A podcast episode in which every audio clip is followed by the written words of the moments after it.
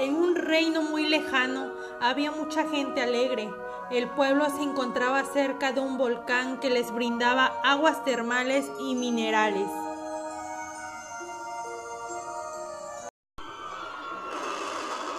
Un día, mientras el rey adoraba a sus dioses, el volcán hizo erupción y la gente corría para salvarse, pero muchos no lo lograron.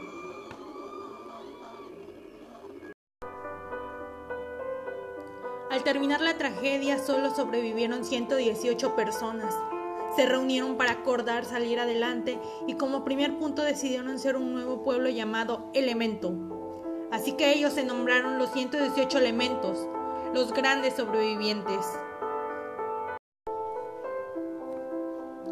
La tristeza de las personas por la pérdida de sus familias hizo que los 118 se volvieran unidos, aunque no se conocían del todo, por ello decidieron enumerarse así, del 1 al 118, cada uno con diferentes nombres y edades. Al tener pocas viviendas se organizaron para vivir por grupos. En total se formaron 18 grupos con casas que se construían de arriba hacia abajo. En el grupo 1 vivía hidrógeno, litio, sodio, potasio, rubidio, cesio y francio. En el grupo 2, berilio, magnesio, calcio, estroncio, bario y radio. En el grupo 3 es habitado por escandio, itrio, lutecio, laurencio, lantano y actinio.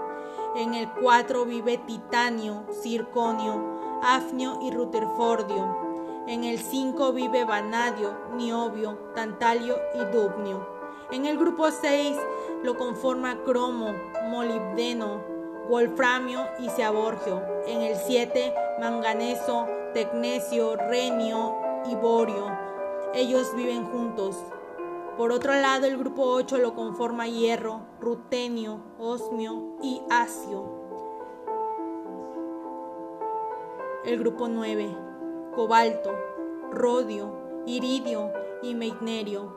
El 10 habita níquel, paladio, platino y derftatio. En el 11 vive cobre, plata, oro y roetgenio. Dentro del 12 está zinc, cadmio, mercurio y copernicio. En el grupo 13 vive boro, aluminio, galio, indio, talio y nihonium. En el grupo 14 está conformado por carbono, silicio, germanio, estaño, plomo y flerovio. En el 15 se encuentra nitrógeno, fósforo, arsénico, antinimonio bismuto y moscovio. Ya casi termina la organización de los grupos. El número 16 viviría el oxígeno, el azufre, selenio, telurio, polonio y lubermorio. En el 17 se encuentra flúor, cloro, bromo, yodo, astato y teneso. Por último, los del grupo 18 son helio, neón, argón, criptón, xenón, radón y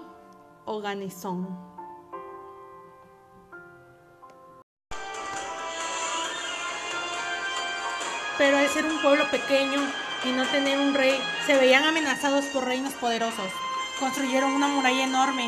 Cada día debían vigilar la entrada a su pueblo y decidieron armar periodos de vigilancia por cada día de la semana. Siete días, siete periodos. Estos debían tener una formación de izquierda a derecha para poder tener una defensa completa. El periodo 1 de izquierda a derecha eran los elementos con edades del 1 y 2. En el periodo 2 eran elementos con edades del 4 al 10. En el tercer periodo los de edades del 11 al 18. Los del periodo 4 los de edades del 19 al 36.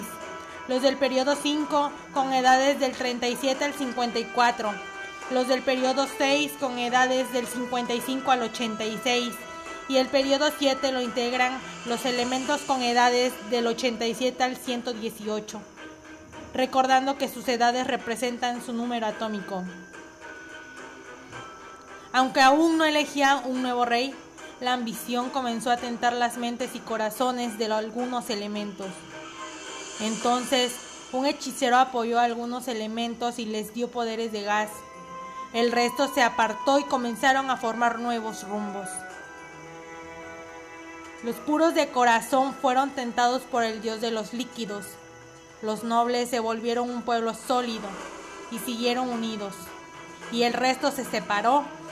Así que los nombraron los desconocidos.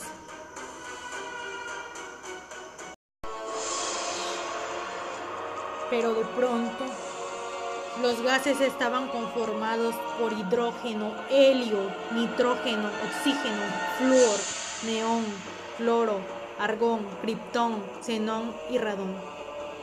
Ellos decidieron atacar a los líquidos que estaban integrados por el mercurio y bromo.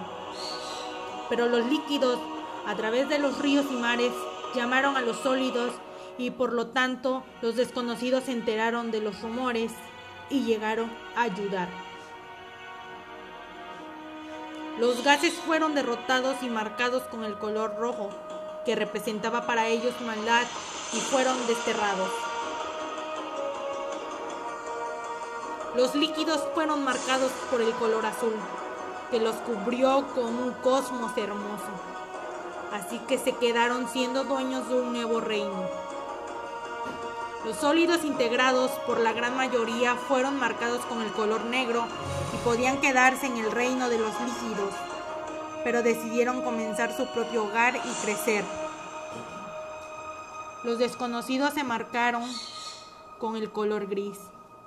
Ellos fueron convertidos en espíritus buenos que estarían protegiendo el mundo entero, ya que no encontraban a dónde pertenecer.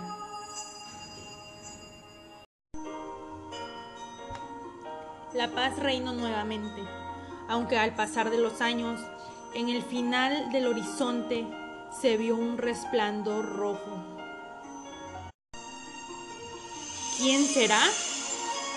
¿Qué estará pasando? Estas preguntas se las hacían los líquidos y sólidos, quienes por medio de los dioses y los espíritus, que son los elementos desconocidos, les informaban por medio de presagios y sueños. ¿Acaso es el regreso de los gases?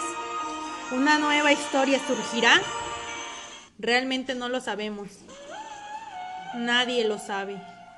Quizá los 118 elementos vuelvan a unirse o destruirse.